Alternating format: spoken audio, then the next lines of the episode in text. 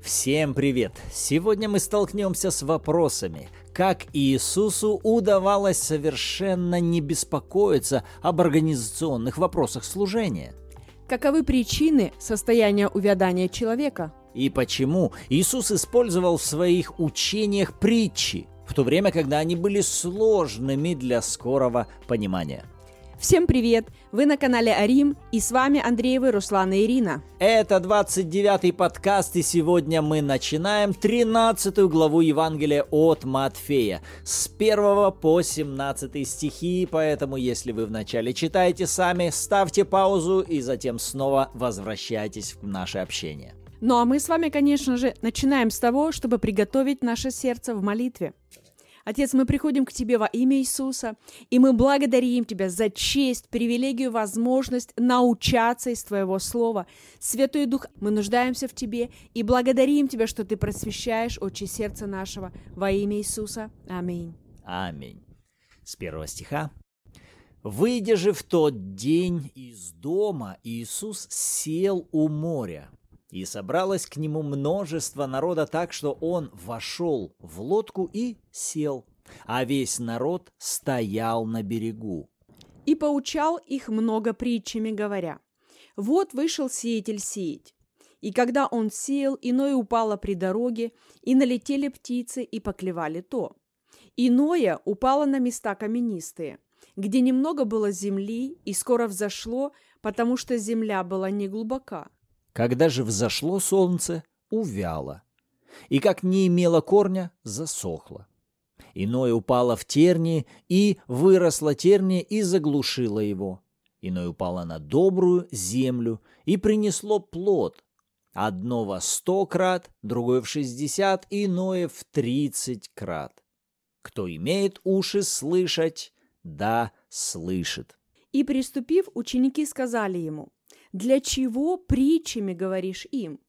Он сказал им в ответ, для того, что вам дано знать тайны Царствия Небесного, а им не дано. Ибо кто имеет, тому дано будет и приумножится. А кто не имеет, у того отнимется и то, что имеет.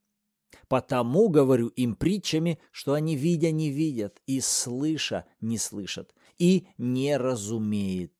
И сбывается над ними пророчество Исаи, которое говорит «Слухом услышите и не уразумеете, и глазами смотреть будете и не увидите.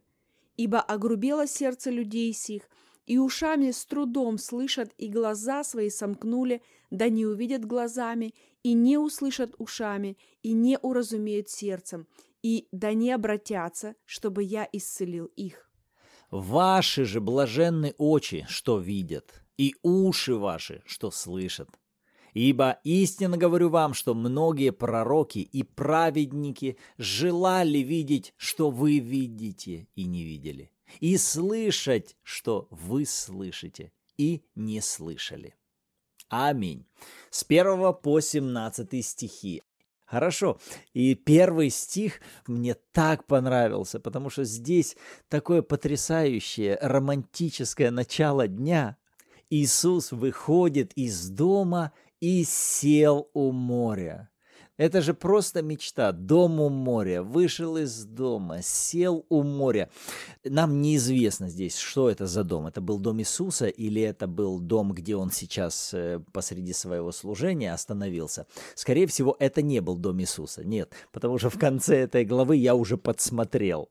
Он потом пойдет к себе в э, Отечество и в своем доме будет. Это один из домов, который его принял. Но дому моря. Он выходит из дому, садится на берег моря. И что самое интересное, он совершенно сейчас не озабочен тем, как собрать людей, как рекламная кампания прошла. А сейчас будет э, толпа, соберется или не соберется. А мы тут все приготовили, а мы тут все сделали. Мы решили все вопросы в отношении организации служения. Или он вообще этим не озабочен. По сути, я сейчас вижу, что человек вышел отдыхать, отдыхает на берегу моря И во втором стихе «И собралось к нему множество народа так, что...» Настолько много, что ему пришлось сесть в лодку, отплыть от берега и потом начать свое учение. Романтика удалась. Да, да, да.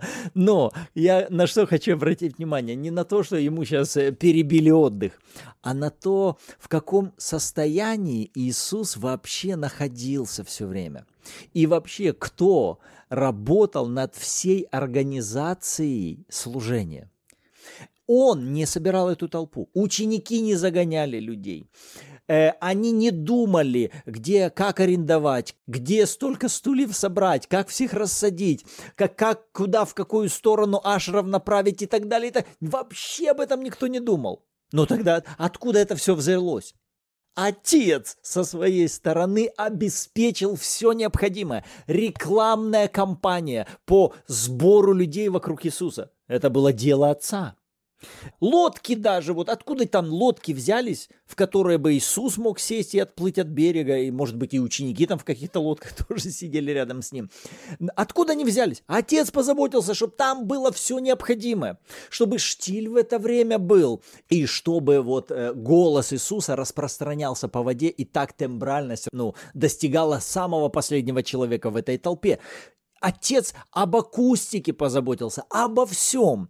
И вот здесь важная для нас мудрость в отношении того, насколько мы должны научиться ходить в этом состоянии не озабоченных, не беспокоящихся о том, что, как и тому подобное, а совершенно уповающих на э, служение Отца, а сами пребывающие вот в наслаждении от того, что мы следуем в Его совершенной воле когда мы пребываем в совершенной воле Господа, там не будет беспокойства и переживаний о том, что, как и тому подобное. Там все будет идти в совершенной гармонии. И вот это состояние мира и удовольствия, вот Иисус как раз в этом с первом стихе вот демонстрирует, мне так эта картинка понравилась, человек, который просто идет и отдыхает, а вокруг него начинает совершаться служение – и это же вот эталон того, как мы с вами должны совершать служение, а не как загнанные лошади, взмыленные ради славы Господа, изнеможденные, уставшие. Кали побежали. Да как бы Царство Божьего достичь. Аминь. Хорошо.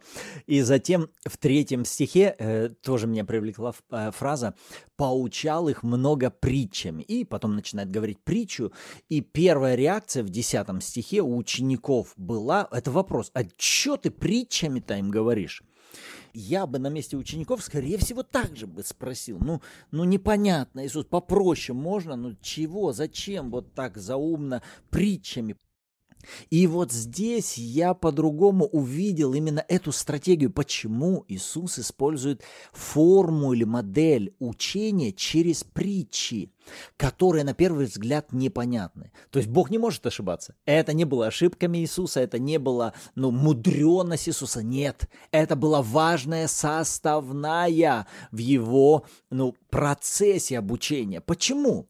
Да потому что Самое ценное, что вообще может быть в процессе обучения, это взаимодействие между учителем и учеником, между преподавателем и студентом.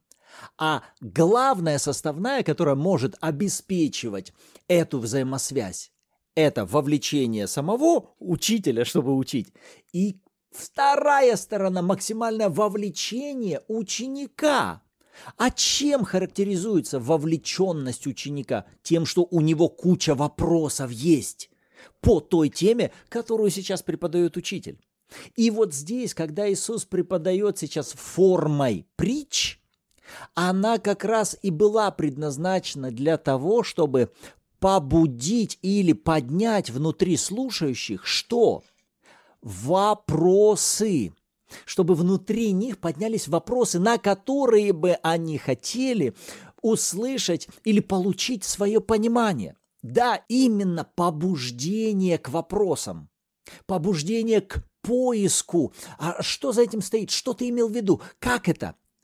И когда мы это понимаем, вернее, то, для чего Иисус это использует, тогда нам понятно и объяснение Иисуса ниже, когда Он говорит, «Я им это говорю, потому что вам дано знать тайны Царства Небесного, а им не дано.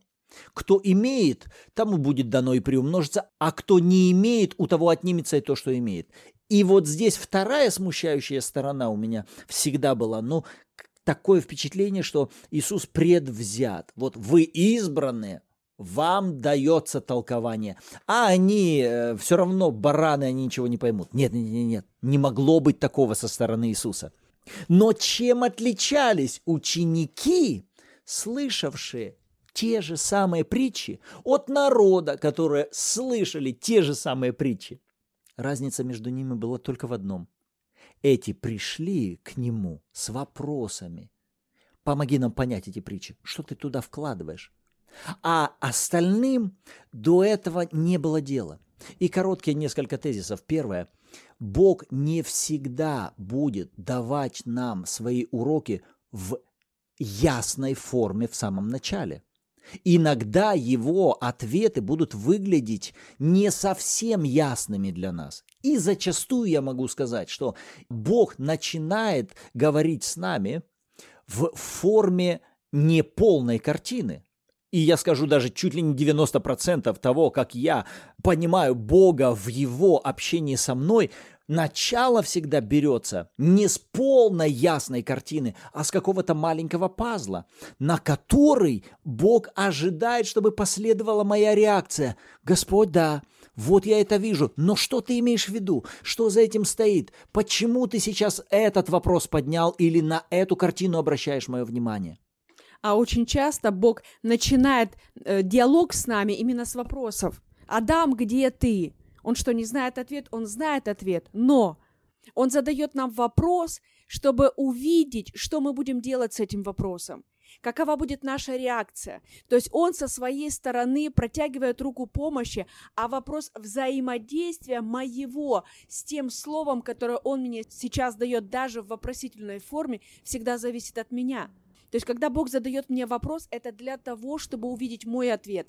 Потому что на один и тот же вопрос каждый человек будет отвечать по-своему. Если мы возьмем 15 человек сейчас, и мы зададим один единственный одинаковый вопрос всем этим людям, у каждого из них будет свой ответ. И именно этот ответ, он и определяет дальнейший диалог, дальнейшее развитие события, дальнейший ход служения. То есть последую ли я дальше в общении с Богом, как ты говоришь, вот в соответствии с, э, с тем маячком, который Он дает. И очень часто этот маячок, он именно в виде вопроса. И вот это состояние как раз, оно наиболее ценно для Господа. Ищущее сердце.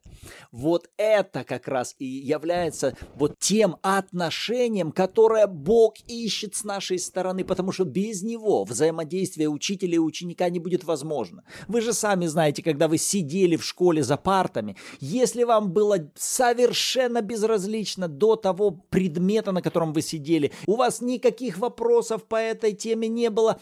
Вы сидели, вы присутствовали, но все пролетало мимо вас, даже если преподаватель там что-то ценное говорил. Вам это было не нужно. И все ваше наличие, и ваши уши слышащие, и голос звучащий ничего не производил с вами. Все пролетало мимо. Но когда вы находитесь в состоянии сердца, ищущего понимания со стороны учителя, жаждущего, стучащего для того, чтобы получить, вот это ценно для Бога. Поэтому повторю еще раз, когда Господь учит нас, то зачастую вначале это может больше производить в нас вопросов, чем ясности. Но не уходите с позиции ищущего, продолжайте искать, задавайте вопросы, приносите это перед Господом. Господь, да, для меня это важно, для меня это ценно. Давай, продолжаем, будем говорить. И вот здесь, друзья, нам нельзя э, переживать или бояться того, что мы покажемся глупыми. Послушайте, лучше нам быть глупыми, потому что мы такие и есть без мудрости Божьей. Когда мы приходим в присутствие Отца, не надо бояться о своей репутации. Он нас знает. Аминь. И вот возвращаясь снова к словам Иисуса. Вам дано, а им не дано. Почему вам дано? Да потому что вы пришли ко мне после этой проповеди, которая всем была непонятна. Но вы пришли с этими вопросами ко мне. Вот чем вы отличаетесь. Вот почему вам будет дано, а им нет. Не потому, что я сейчас к вам симпатию испытываю, а на них мне все равно. Им никто не закрывал дороги. Я никого, не, ну, я никому не поставлю преграду. Приходящего ко мне не изгоню вон. Вот мое качество. А кто вообще поставил какие-то критерии? Э, кому можно следовать за Иисусом, а кому нет? Да все могли последовать за Иисусом и войти в категорию учеников. И многие это исследовали. Было 12, затем 70, 120. В конце в деяниях мы видим 500 учеников было даже, которые причисляли себя к категории учеников Господа. То есть войти в эту категорию вопрошающих, ищущих понимания от учителя мог любой человек. Но Иисус и говорит, если вы входите в нее, тогда вам будет дано. А если вам совершенно до этого нет дела, вы не получите. То есть буквально, что я делаю с тем малым, что у меня есть. Угу. Это в любой сфере, в любом вопросе. Это мы возвращаемся к тем мыслям, которые раньше у нас в главах выше были. Кто такие избранные? Это те, которые Бог избрал, или те, которые избрали ответить на призыв Бога? Здесь точно та же самая модель. Вопрос не в Боге, а вопрос в нашей ответной реакции на его стартовое действие. Он буквально сказал же ко всем, придите ко мне, все труждающиеся обремененные, и я успокою вас. То есть это, это открыто для всех. Но покой обретают только те, которые реально пришли, дошли, взаимодействуют с ним, и он дает вот этот мир, вот этот шалом, который при, приходит от доверительных отношений с Богом, буквально от веры в то, что он пообещал. И, кстати, 15 стих, когда он цитирует Исаию, он-то так и заканчивается. Проблема этих людей, они имеют уши, но не слышат, глаза имеют, но сомкнули, не видят, не разумеют сердцем, но конец, и не обращаются, чтобы я исцелил их. То есть вопрос в том, что у нас могут быть глаза, но мы можем не видеть. Имеем уши слышать, но не слышим. Сердце не понимает. Это не проблема. Проблема в том, мы с этим всем приходим к Иисусу в плане того, чтобы Господь исцели нас. Э, да, мы глупые, даруй нам понимание. Да, я не вижу, открой мои глаза. Да, Господь, я не слышу, уши мои открой. Он говорит, я исцелю вас, если вам будет это нужным. То есть буквально вопрос каждому из нас с вами, что мы сегодня делаем с тем, что у нас есть. Да. Неважно, это под знаком плюс или это э, со знаком минус, неважно. Вот Богу все равно, кого ему исцелять, кого воскрешать из мертвых. Может быть, три дня уже как похоронили это, этого Лазаря, или брак, или отношения, или, или по уши в долгах, или вообще армия потерпела поражение давным-давно, настолько давно, что кости даже уже высохли. Поражение было настолько много, очевидно и сильно, что даже и мысли уже ни у кого кого не возникает о новой жизни и о новых возможностях. Но когда мы приходим с этим всем к Богу, послушайте, вот тогда Он может собрать эти все засохшие кости, последних надежд, упущенных возможностей, и Он из этого может сделать великолепную, сильнейшую армию, которая будет прославлять Его имя. Аминь. Поэтому добро пожаловать, двери к Господу всегда открыты. И это же актуально, точно так же, как тогда было с Иисусом. Посмотри, эта модель, она сегодня только спроецирована на нашу внутренность. Посмотрите, а каждый же ведь, рожденный свыше чада Божье, внутри себя уже имеет Святого Духа. Христос внутри нас, в лице Святого Духа. Он уже есть. Но стоит тот же самый вопрос. А насколько мы ищем его мнение, слушаем того, о чем он нас учит, насколько мы туда обращаемся, а не ходим со своими пониманиями, своими представлениями, своим всезнанием, насколько мы туда обращаемся и нуждаемся в том, чтобы э, как ты думаешь, э, как ты это толкуешь, э, объясни. И такая же самая картина, та же самая модель. Тот же самый актуальный вопрос – Аминь. Еще понравилась интересная мысль в шестом стихе. «Когда же взошло солнце, увяло, и как не имело корня засохло». В данном случае речь идет о семени, которое было посеяно. И, и в этот раз меня привлекло именно слово «увяло». И Господь показал мне это именно со стороны увядания, в первую очередь, нашей души.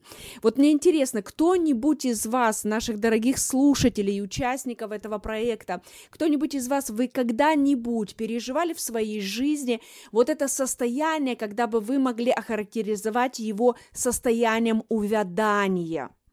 Когда ваши эмоции, ваше настроение каким-то образом оно увядает, ваше тело увядает. И прежде всего, я понимаю, что э, любой процесс увядания в нашей жизни, он начинается с того, что это увядает что-то в нашем духе. То есть, когда есть духовное увядание, то есть потом уже душевное и телесное будет как результат и следствие. И затем я увидела, что процесс увядания – это в первую очередь следствие бесхозяйственности, что приводит к безрезультативности и неэффективности семени. Состояние увядания человека – это результат и следствие отсутствия укоренения. И когда мы ловим себя в состоянии увядания, то для нас с вами это вот как э, красная лампочка, которая говорит «сос», «стоп», что-то не так, и что-то не так в первую очередь с корнями. Если какое-то растение начинает увядать, вы начинаете активно прыскать листики и так далее, это все круто, классно, но если проблема с корнями, то как бы вы внешне не пытались все примарафетить, этому растению нет шансов. Почему? Потому что проблема с корнями. Если вы хотите помочь, помочь этому растению, в первую очередь нужно э, срочную скорую помощь оказывать именно корням. И затем следующий вопрос возникает, какова же причина отсутствия этих корней? Потому что если мы хотим э, наслаждаться какими-то плодами в нашей жизни, то нам важно определить, какие это плоды, и затем задаться вопросом, а есть ли у меня корни в этом? Ну, например, когда мы говорим о том, что мы хотим наслаждаться исцелением, да, плодами, проявлением исцеления в нашей жизни, но э, как только появляется симптом, как только приходит анализ крови, то вдруг э, ты ловишь себя в состоянии того, что ты начинаешь увядать. Еще вчера ты верил, провозглашал, но сегодня пришел симптом и какой-то явный громкий симптом в твоем теле, и ты вдруг начинаешь увядать. Но это уже получается как результат и следствие, это симптом того, что разобраться нужно с корнями корнями. Да, внешне мы можем говорить, ранами Иисуса Христа я исцелен, но если внутри есть страх, если внутри есть нерешенные вопросы и нет глубокого корня в Слово Божье, в уверенность в Боге, в завете с Ним, то то, что внешне мы можем удобрять, оно не поможет. То есть это будет э, просто иметь некий временный внешний эффект, но плодов так и не будет. Потому что ну, мы с вами сразу понимаем, если бы я задала вам вопрос, что в начале плоды или развитие корневой системы, то достаточно самых минимальных знаний в садоводстве, и мы можем сделать вывод, что в начале, в начале развивается корневая система. И от качества этой корневой системы, которую попрошу заметить, никто не видит. Ее не видно снаружи, друзья. Это та работа, которая внутри но она крайне качественная должна быть, и тогда плоды будут качественные. Если корни болеют, это обязательно будет видно на плодах. Причем момент, когда корни заболели, внешне, может быть, выглядит все очень и очень шикарно, но если эта болезнь корневой системы не решается, то так или иначе проблема с плодами будет как следствие, и результат – это не причина – это уже вот та бесхозяйственность, то есть то, что мы не оказали должной помощи этой корневой системе тогда, когда она в этом нуждалась. И, конечно же, в нашем 21 веке это не особо популярно, потому что так хочется просто засунуть что-нибудь в микроволновку, и через 2 секунды у тебя все готово. Но э, корневая система, она требует усилия с нашей стороны. И вот здесь важно понять, что усилия как раз у нас прикладываются не столько к Богу, чтобы Бога раскачать. Здесь у нас усилия будут больше всего касаться именно заботы о семени Божьего Слова и о том, чтобы не питать свою плоть. То есть всегда это сражение будет касаться плоти и духа. Плоть всегда будет противиться тому, чтобы духовное возрастало. Плоть всегда будет брать на себя «дай мне свои ресурсы времени, дай мне свои ресурсы э, эмоции, интеллекта, мне, мне, мне». Плоть будет тянуть на себя. И когда мы говорим, нет, я это время, эти ресурсы, времени, сил, эмоций, мыслительных своих процессов, я это буду отдавать для того, чтобы мой дух питался, мой дух взращивался. Вот тогда это будет требовать определенных усилий и даже производить определенные страдания. Вот почему Иисус в прошлой главе и говорил, Царство Божье усилием берется, и прилагающий усилия восхищает его. Аминь. И смотри, в седьмом стихе мне, меня зацепило слово «заглушило». Терния выросла настолько сильным и могущественным, что оно смогло без проблем заглушить Слово Божье. Почему это терния, почему этот бурьян, он смог быть настолько сильным, что без проблем заглушило Слово Божье? Где и что в данном процессе является причиной, а что является следствием? Я увидела, что причина здесь не просто в том, что терния выросла, а причина – это потеря фокуса на том, чтобы заботиться о проращивании семени Божьего. То, что вырос бурьян, это было следствие, это был результат, что бурьян смог набрать таких оборотов, чтобы заглушить слово. Это не произошло в секунду. Это, ну вот у, у нас есть огород, да, я знаю, что такое бурьян, который быстро и много растет, но это все равно не происходит во мгновение ока. Это все равно требуется для этого, какое-то время требуется. И когда у меня есть цель вырастить конкретное семя, которое я посадила, то я каждый день буду туда ходить, смотреть, ухаживать и выдергивать тот бурьян, который растет. Если у меня есть цель вырастить культуру, то я буду заботиться о том, что заглушает развивает эту культуру, чтобы это истреблять. Но это если у меня есть фокус, если у меня есть цель, желание, решение, выбор и постоянство двигаться в этом. Поэтому я увидела, что терния смогло, этот бурьян смог набрать эти обороты только потому, что я ему позволила. И опять же, это так похоже на бесхозяйственность. То есть вот от случая к случаю, от настроения к настроению. Так не сработает. Нет, если посадил, то все, на это надо время. Для этого нужно целевой процесс постоянной какой-то заботы о, об этом растении, чтобы довести его до крепости, силы и плодоносности. Да, это очень сильно похоже на, на появление детей в семье. Понимание того, что это не игрушка, и это требует постоянных вкладов, постоянных усилий, времени с нашей стороны для того, чтобы помочь им вырасти максимально по тому плану, который Бог запланировал для их жизни. Аминь. У нас были замечательные 17 стихов, но нам уже пора заканчивать. Итак, что увидели в этих 17 стихах сегодня вы? Для нас будет это интересно.